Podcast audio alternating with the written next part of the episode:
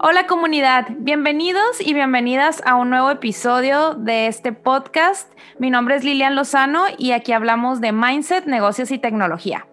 El día de hoy vamos a hablar de un tema que justamente en experiencia personal estamos pasando en mi startup y que creo que muchos de los emprendedores han pasado por estos temas y a veces es complicado si no vienes de un background que tenga que ver con, temas de administración de negocios en el marco legal, fiscal y demás, como, como nos decía nuestro invitado, en los temas, entre comillas, aburridos.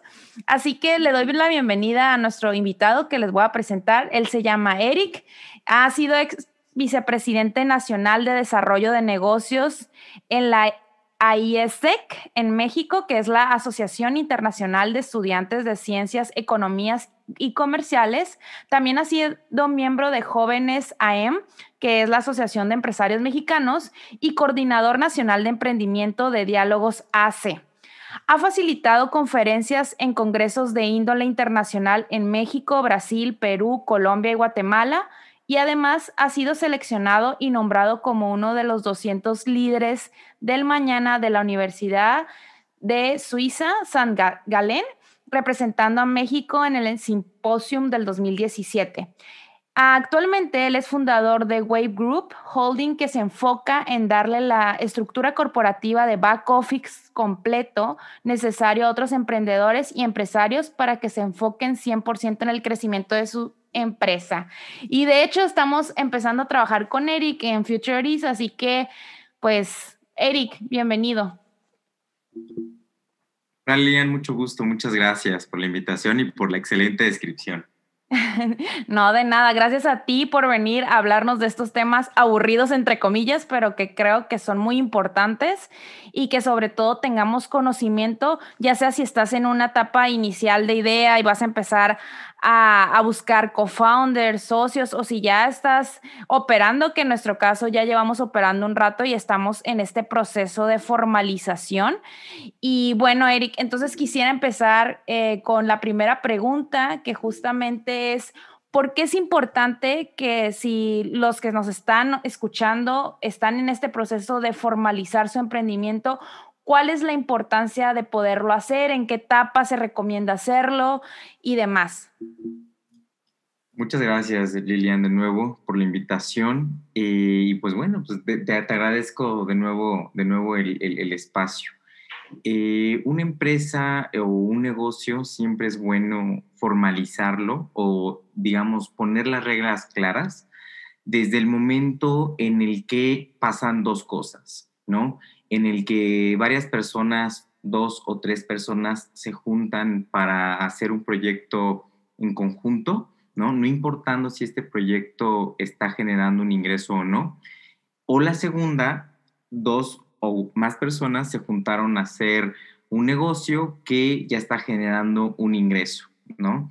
Las dos partes o las dos opciones son sumamente importantes no porque eh, querramos tener una muy buena relación, sino porque eventualmente qué va a pasar cuando esto crezca y cómo nos vamos a dividir eh, lo que estamos creando juntos.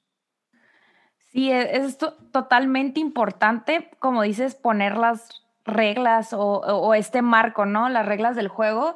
En mi caso, eh, esta es la tercera vez que emprendo. En los dos casos anteriores, pues no llegué eh, lo hacíamos todo por medio de, mi nombre, ¿no? Y era una persona física y ahorita que ya estamos formalizando una persona moral, todo lo que se tiene que llevar a cabo, eh, al momento, pues ahora sí de poner en papel todos los acuerdos, que, en, que muchos empezamos con acuerdos verbales, ¿no? Con, o en papel de decir, bueno, esto es lo que tengo, esto es lo que ofrezco, estas son las responsabilidades y a mí sí me tomó pues tiempo entenderlo. afortunadamente, con la persona que me asocié en un inicio, mi co-founder, pues hubo una, una relación de mucha confianza que nos ha permitido llegar hasta ahorita y que hasta ahorita se haga esa formalización. Pero más que entablarlo por una relación, es lo que tú comentas, como dejar todo claro y creo que es una muy buena práctica. A lo que me lleva a la segunda pregunta.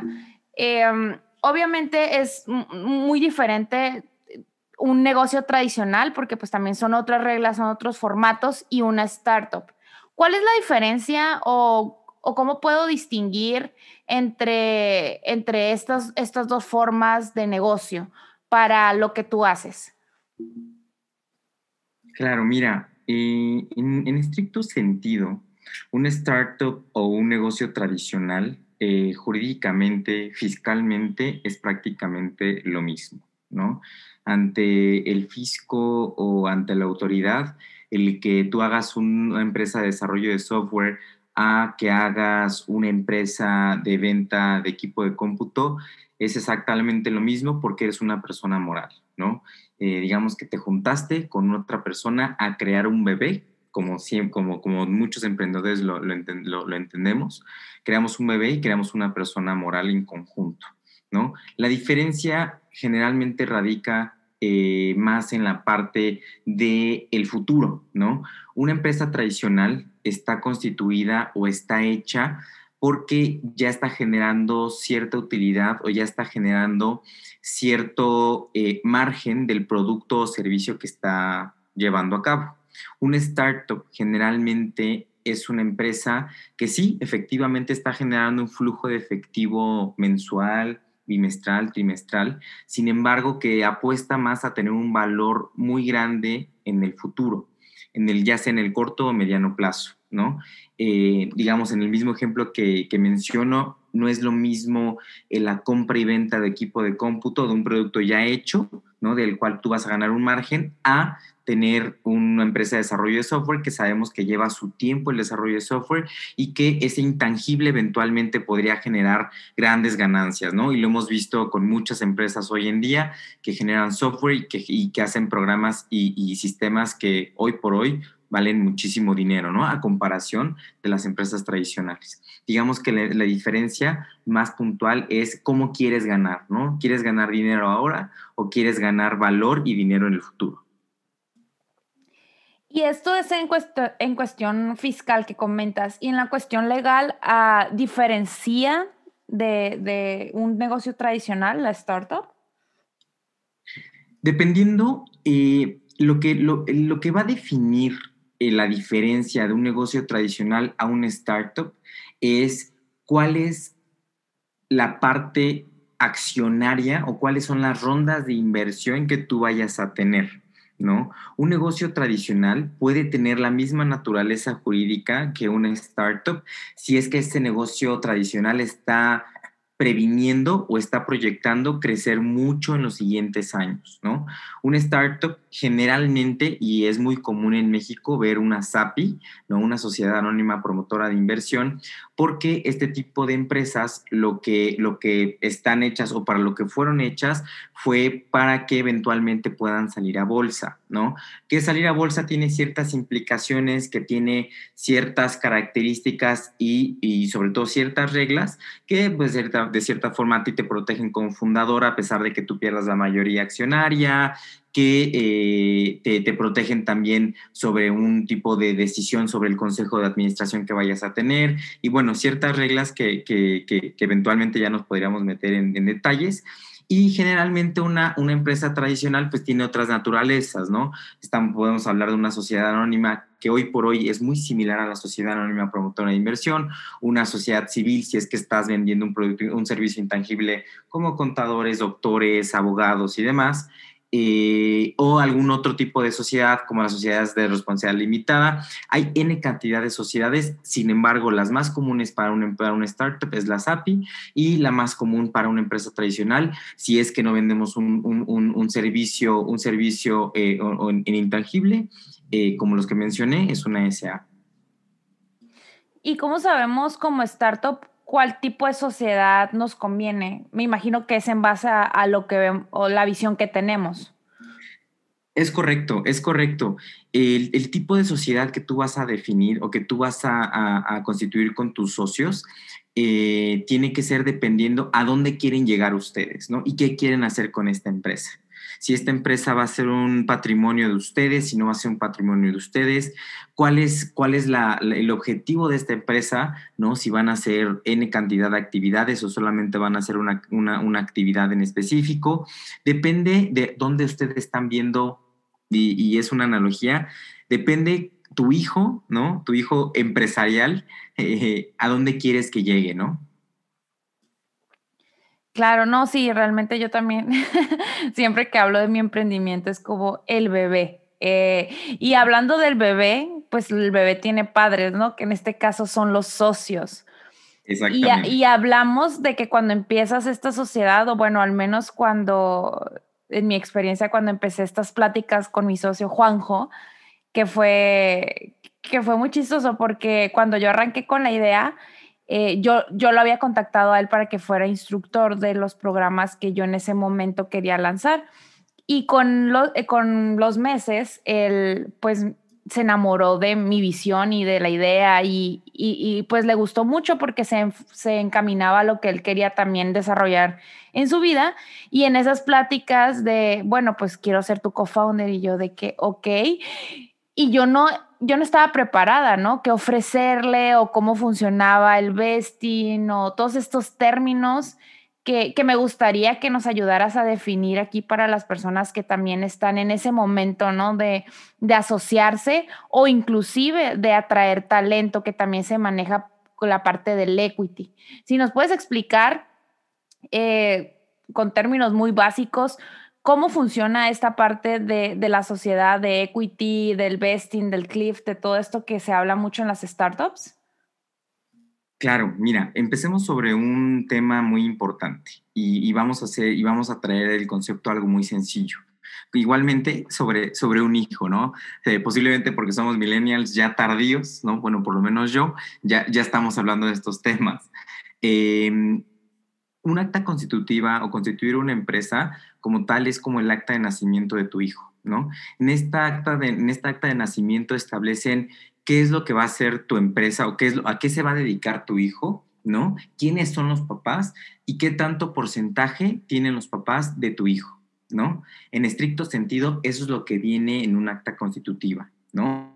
Quién es el que toma las decisiones para ciertos actos que vas a tener, ¿no? Si, en el caso de la empresa tú, alguien de, alguien de los socios va solamente a tomar decisiones para... Eh, actos de administración, o sea, o, va a tomar también decisiones sobre la sociedad para, para, endeudarse, para firmar cheques, para firmar cuentas bancarias y demás, ¿no? Ustedes establecen las reglas de cómo se va a comportar esta empresa eh, para, para con ustedes, ¿no? Independientemente de esto, un acta constitutiva no establece cuáles son las reglas de convivencia de los socios, ¿no? Que eso es muy importante. Sí, aquí establecemos que en este caso, supongamos, Lilian, tú y yo tenemos parte y parte, 50 y 50% de esta empresa. Pero aquí no estamos estableciendo si tenemos que tener una junta, una junta semanal, si tenemos que entregar todo a tiempo, simplemente estamos estableciendo las partes, ¿no? Y es ahí donde nos vamos a la parte de eh, las reglas de convivencia o como generalmente se llama en el sector, el convenio de accionistas, ¿no? ¿Qué es lo que tú y yo vamos a hacer para que este, esta empresa, este hijo empresarial vaya a crecer, ¿no? Y ahí establecemos todo las reglas que van a, que van a, que van a estar eh, regiendo nuestro comportamiento y sobre todo que van a, que van a estipular o van nos van a dar la seguridad de que el otro va a estar haciendo y va a estar comprometido a que esto crezca igual que yo, ¿no? Y si no pasa, ¿no? O si el otro dice, ah, ¿sabes qué? Mejor yo hago por otro lado, la competencia, que haya también cláusulas o que haya reglas que establezcan que hay un castigo por hacer, por hacer algún tipo de uso indebido o ir en contra de esas mismas reglas, ¿no? Igualmente, ¿no? Aparte del convenio de accionistas, existen las reglas para con los empleados, ¿no? Los empleados son, e, es el activo más importante muchas veces de una startup, ¿no? Porque son los que se dedican a construir día a día ya sea el producto y a atender día a día a los clientes o a dirigir el, negocio que tú estás queriendo emprender, ¿no? Y muchas veces no nada más es darles, ah, sí, mira, yo te voy a pagar tanto eh, por tu trabajo. Muchas veces también quieres hacerlos parte de esto para que ellos sean más proactivos y esas y muchas, y lo que pasa con muchas startups, esas horas extra que están dando se les puedan retribuir, ¿no? Porque claro, cuando sabemos que estamos emprendiendo, pues estamos emprendiendo con un presupuesto limitado, no podemos pagarles todas las horas extras como una, una, gran, una gran corporación, pero lo que sí podemos hacer es, es eso de que gánate una parte de esta empresa. Si tú cumples estas cosas, ¿no? Tú vas a ganar parte de la empresa. ¿No? Y eso hace que, la, que la gente también vea, y sobre todo nuestra generación, que estamos muy, somos una generación que nos gusta sentirnos parte de, también sepas que estás trabajando para ti, que esas horas que te estás desvelando, esas horas que estás dándole este proyecto, ¿no? También son para ti porque tú también vas a ganar de ese esfuerzo que le estás brindando a la empresa, ¿no? Y entonces es como, es como un grupo de engranes que eventualmente van a hacer que toda la máquina funcione y que vaya más rápido. ¿no? Y es por eso que es esta parte del vesting o el, digamos, la retribución en acciones a los empleados. Totalmente de acuerdo. Creo que eso desde, desde un inicio lo planteé mucho con mi socio de dejar un porcentaje de pool de, de, colaboradores justamente para atraer a ese talento y que se sintieran parte de, porque yo, yo estuve colaborando mucho tiempo en otras startups y pues no, no, nunca tuve la opción a esto y creo que era algo de lo que yo hubiera aspirado, de que si tuviera esa parte, eh, me, hubiera quedado más tiempo o inclusive era, o sea, aunque le dedicaba las horas y más horas, pues con más, mucho más motivación, ¿verdad? Pero cuando ofrecemos esta parte del equity, ¿cómo funciona? ¿A cuánto tiempo? ¿Cómo se va? Em, distribuyendo, eh, porque sí, sí hay ciertas reglas, ¿no? Existen no existen ciertas reglas, existen ciertas prácticas que hemos visto por el vecino del norte y sobre todo por, por, todas las startups que vienen de Silicon Valley, cuáles son esas prácticas comunes que se hacen. Sin embargo, no son reglas, ¿no? O sea, tú cuando constituyes tu empresa, tú defines a quién y cómo les quieres dar equity o que les quieres dar acciones dependiendo de ciertas, de ciertas metas que cumplan. Sin embargo, lo común que, que, generalmente se hace en startups de tecnología es firmar un, un vesting o eh, digamos que eh, eh, una suscripción de acciones para los empleados en un periodo de cuatro a cinco años o incluso de tres. ¿Por qué tres mínimo? Porque es generalmente el tiempo en el que una startup de tecnología crece y realmente todas las personas que la crearon en un inicio van a ver que esta empresa crece y les está generando ya sea un valor en acciones, ¿no? Que lo van a ver transmitido en dinero o les va a generar un ingreso, ¿no? Por reparto de dividendos o, por algún tipo de, de, de compra-venta de acciones que eventualmente vaya a tener la empresa, ¿no? También en términos porcentuales, un, de un 5 a un 10% es lo que comúnmente se hace para dejarle a los empleados, ¿no?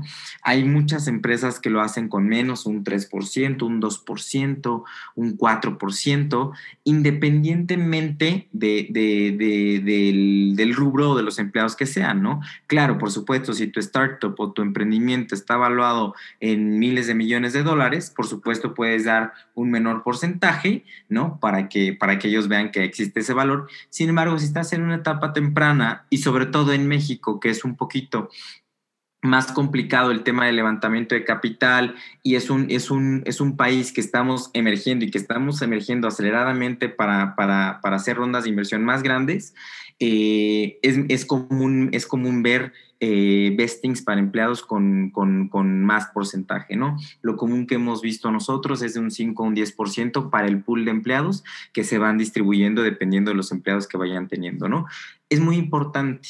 El vesting o, la suscripción de acciones se puede hacer anual, bianual, trianual o, a, los, a los años que tú consideres como, como fundador, ¿no? Sin embargo, pues es bueno que si una persona cumple el primer año contigo, que apenas estás empezando y cumple sus metas, pues es bueno que tú le hagas que, que, que en su contrato de vesting, pues venga que ya tiene ciertas acciones a su nombre o que esas acciones ya son suyas, ¿no? Y posteriormente va ganándolas. Por supuesto, si es empleado, se sale de la empresa, muchas veces pues ya no es parte de ese vesting, ya no es accionista y pues esas acciones ya no son de él.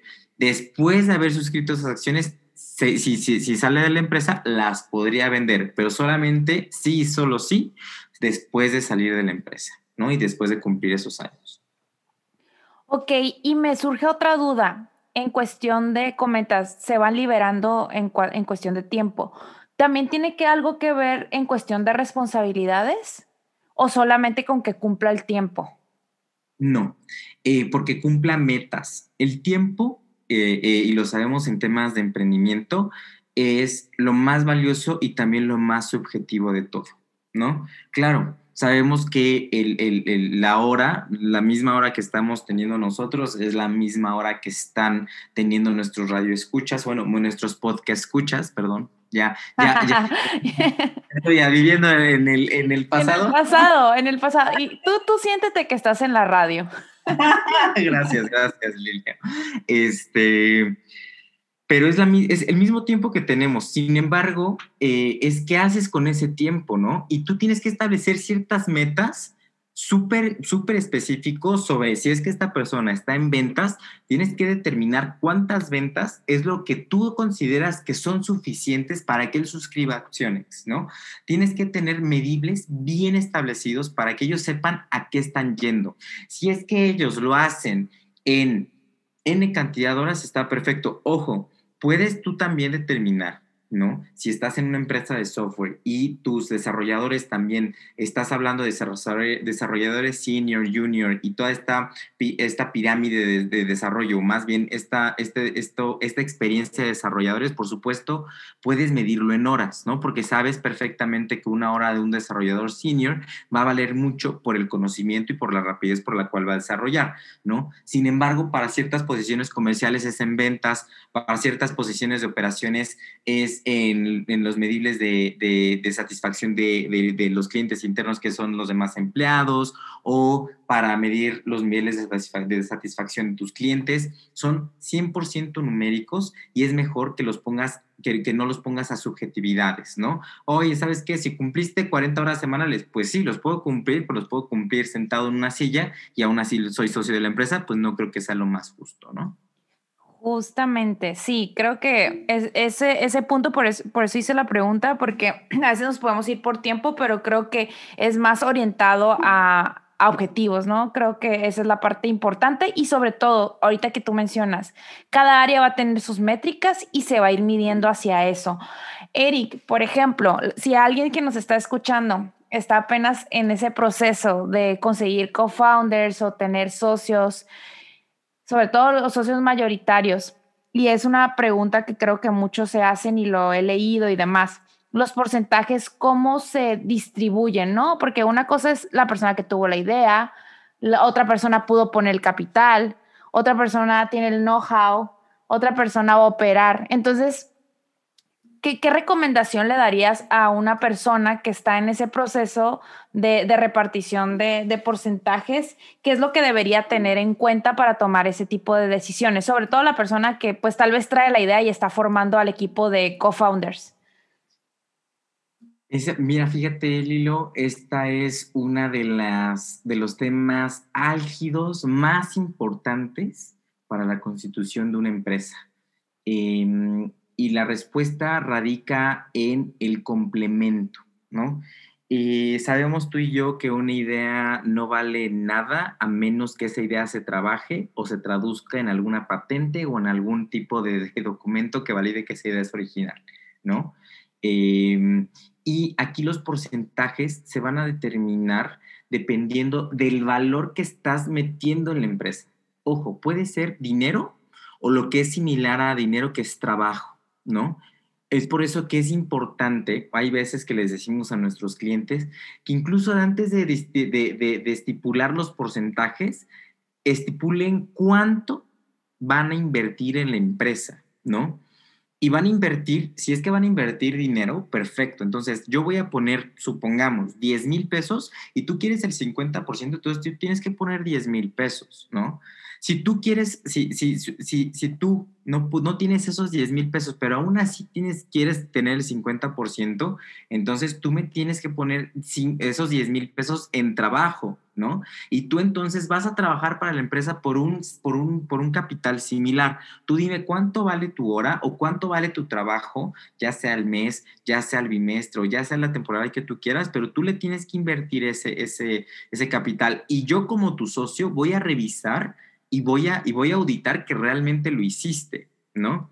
Si tú, ah, si tú tienes el dinero y dices, sabes que yo tengo un millón de pesos, aquí está mi millón de pesos y quiero el 50% de esto, ok, perfecto, yo voy a poner el millón de pesos también en capital humano, ¿no? Y, o, también capital, capital, capital eh, físico, ¿no? Entonces, eso es lo que va a determinar mucho y es lo que va realmente a, regir una relación sana, porque muchas veces, pues sí, constituyes una empresa con el 50-50, el 30-30. 30, 30, 40. Hemos visto muchas, muchas distribuciones de capital. Sin embargo, lo que hemos visto muchas veces es que pues siempre existe el socio que trabaja de más, que no está de acuerdo a que, a que los demás no estén trabajando de más y que ganen lo mismo, que tengan lo mismo. Entonces, ¿Cuánto, estás, ¿Cuánto tú vas a poner y cuánto yo voy a poner? Supongamos que todos los socios no tenemos el dinero suficiente para poder, para poder eh, meter ese valor a la empresa. Perfecto, entonces todos tenemos que meter el mismo tiempo y el mismo valor a la empresa, ¿no? Y eso es lo que va a determinar y es súper importante porque eso es lo que, lo que se pone generalmente en un convenio de accionistas, ¿no? ¿Qué vas a poner tú, Lilo, y qué voy a poner yo para que esta empresa crezca? Y si yo no lo pongo, pues entonces, y lo hemos visto, hay una redistribución de capital. ¿no? O sea, como yo puse el doble y tú pusiste la mitad, lo que, lo que, lo que te tocaba a ti, me toca, o sea, ahora se me traspasa a mí. Y tú te vas a sentir justa porque decir, oye, pues yo trabajé lo doble, tú la mitad, pues entonces, pues te toca la mitad de tus acciones y a mí tus acciones que no tenías, pues me tocan a mí, ¿no? Eso, eso, eso se puede tener y eso se establece justo en esto convenio de accionistas. Vale, tengo una pregunta de lo que yo soy muy preguntona, ¿eh? Porque quiero que todos se vayan de aquí y todas eh, súper claros. Bueno, sé que es un tema complejo, pero lo más que se pueda y creo que yo como founder también tengo muchas dudas y, bueno, igual y se identifican. Mencionaste eh, los componentes, ¿no? Que puede ser capital, puede ser trabajo, tiempo en horas y mencionaste la palabra valor. ¿Cómo determinas ese valor? Y creo que esa plática la tuvimos hace un tiempo, ¿no? La parte de cómo mides el know-how. O sea, cómo mides tal vez tu red de contactos que traes. Como ese, eh, ¿qué es, ¿Cómo definirías valor?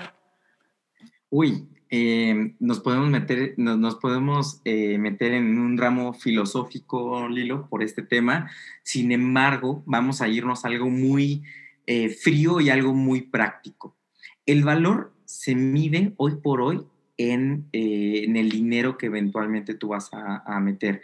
Supongamos que tú tienes una idea fantástica y que, y que eventualmente este, este modelo de negocio que tú tienes es, es padrísimo, ¿no? Y viene porque tú ya, tú ya trabajaste en una industria durante 15, 16 años y demás. Entonces, supongamos que el modelo de negocio que tú vas a, que tú vas a hacer o que tú estás haciendo te llevó tres meses hacerlo, ¿no? ¿Cuánto estabas ganando en tu anterior trabajo por, por, este tiempo? Supongamos, yo ganaba 10 mil pesos por lo que estoy, por lo que, por lo, por, por mi experiencia, es lo que me estaba pagando el mercado. Entonces significa que si le metí tres meses de trabajo a este modelo de trabajo, le estoy invirtiendo 30 mil pesos. Hay que hacer, el valor hay que hacerlo tangible, porque si no lo hacemos subjetivo, ¿no? No, pues es que yo creo, y, y porque en Silicon Valley una, una, patente vale eh, un millón de dólares, pues yo también vale un millón de dólares híjole, es súper subjetivo, ¿no? El mercado es súper subjetivo y, prácticamente lo que tenemos que hacer es traerlo a valor real o más bien a un precio real de lo que estás teniendo. Si tú, Lilian, llevas 10 eh, años en, una industria y estás emprendiendo un negocio, pues tu experiencia te va a hacer que el negocio salga más rápido o que el negocio sea, eh, acelerado más rápido. ¿Qué significa? Que el valor del tiempo tuyo es mucho mayor. ¿Cómo dices, oye, pues cuánto vale mi valor? Pues entonces cuánto, cuánto es lo que un founder o alguien de tu misma industria está ganando al mes más o menos, ¿no? Ojo, en México, porque en Estados Unidos vas a encontrar que, eh, que está ganando cantidades exorbitantes y demás. Si tú estás en una industria que también estás vendiendo en Estados Unidos, perfecto, lo puedes hacer, pero si estás vendiendo en México y es para México, tásate o pone, pone, pone, ese precio de acuerdo al mercado mexicano, ¿no? Oye, sabes que alguien, que alguien como yo más o menos está ganando 30, 40 mil pesos, ¿no? Entonces, si yo estoy haciendo esto, el valor de mi, del tiempo que estoy metiéndole es tanto. Y ahí es, y ahí es donde tú vas a tener que negociar con tus socios si es que ese valor lo aceptan ellos. Y es ahí donde van a negociar, ¿no? Oye, pues la verdad yo creo que tú, que tú, que o sea, que lo que estás poniendo es, es, mucho, ¿no? O lo que estás poniendo es muy bajo. Entonces, es ahí donde todos se van a tasar a lo mismo, ¿no? Y es lo más, lo más práctico, lo más transparente y lo más directo que podemos hacer. Perfecto, sí. creo que, que, aclaraste y lo, y lo tradujiste muy bien. Y es como también pensar, no recuerdo si tú me hiciste esa pregunta que hablábamos justamente, es, o sea, si el negocio va rápido, pero ¿por qué va rápido? Ah, no, pues por el know-how que traes y cuánto cuesta eso, ¿no? Pues cómo lo proyectas. Eh, creo que esa fue una de mis preguntas cuando te conocí, que, que me gustó mucho cómo me respondiste. Y bueno, ya se nos está acabando el tiempo y no, no quiero irme sin antes preguntarte. Eh, ¿Cuáles son las recomendaciones? Digo, ya nos diste varios tips, ya nos informaste de qué trata todo esto, pero tú como Eric y tú trabajando con tantas startups, alguien que nos esté escuchando y ya está en el proceso de formalizar y hacer toda la parte, eh, pues sí, de generar un marco de trabajo ya más formal dentro de su startup, ¿qué cosas debe tomar en cuenta? ¿Cuáles esos consejos que tú dices no deben dejar de pasar esto? Claro. Mira, eh, existen, existen varios puntos que hay que tomar en cuenta, pero yo creo que los podemos resumir a tres puntos, ¿no? Muy importantes. El primero es, ¿con quién queremos hacer este proyecto? Esa persona, no porque sea tu amigo, porque sea tu novia, porque sea tu novio, tu esposo, tu primo, lo que sea, va a hacer que tu proyecto y tu negocio vaya a crecer. Lo que tienes que buscar es alguien que sea complementario a ti o se hace que que realmente funcione para el negocio, ¿no? Si tú eres un odontólogo que toda tu vida y tu carrera ha sido odontología, busca a alguien que complemente en tu parte administrativa, porque ese es darle realmente ese valor. ¿Quiénes son tus socios? Es sumamente importante. No solamente busques en tu, en tu círculo cercano, ¿no? O en, el, amigo del amigo. Realmente busca a la persona ideal que, que te vaya a complementar y que sobre todo vaya a hacer algo que tú no sabes hacer o que tú no eres perfecto en hacer, ¿no? Aquí lo que nosotros decimos, hagamos equipos perfectos como si fuéramos un equipo de fútbol o el deporte que ustedes gusten. No todos podemos jugar de defensas, no todos podemos jugar de medios y no todos podemos jugar de delanteros. Tiene que existir un delantero, un medio un defensa y un portero. ¿Qué posición eres? Entonces perfecciona esa posición y encuentra las demás posiciones para que hagas el mejor equipo del mundo.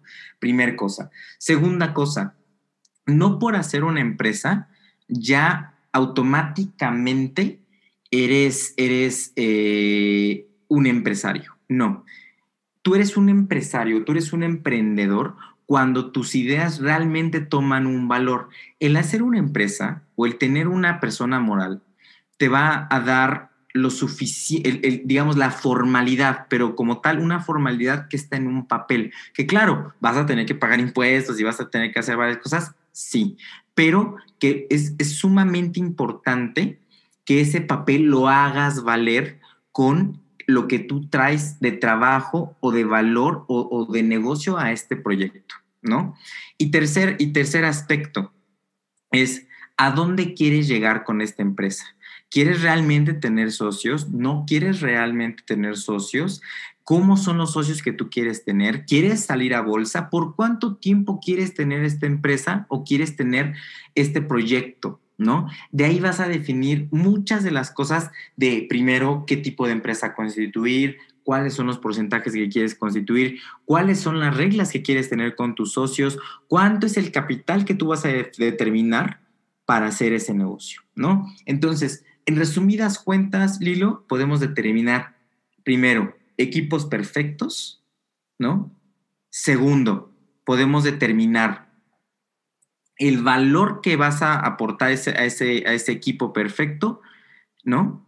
Y tercero es el, em, digamos, la, parte de a dónde quieres ir con, este, con esta empresa o con este proyecto y sobre todo, a dónde quieres crecer este bebé. Y como cualquier relación, ¿no? Es determinar hacia dónde y qué quieren. creo que eso es muy, muy, muy importante.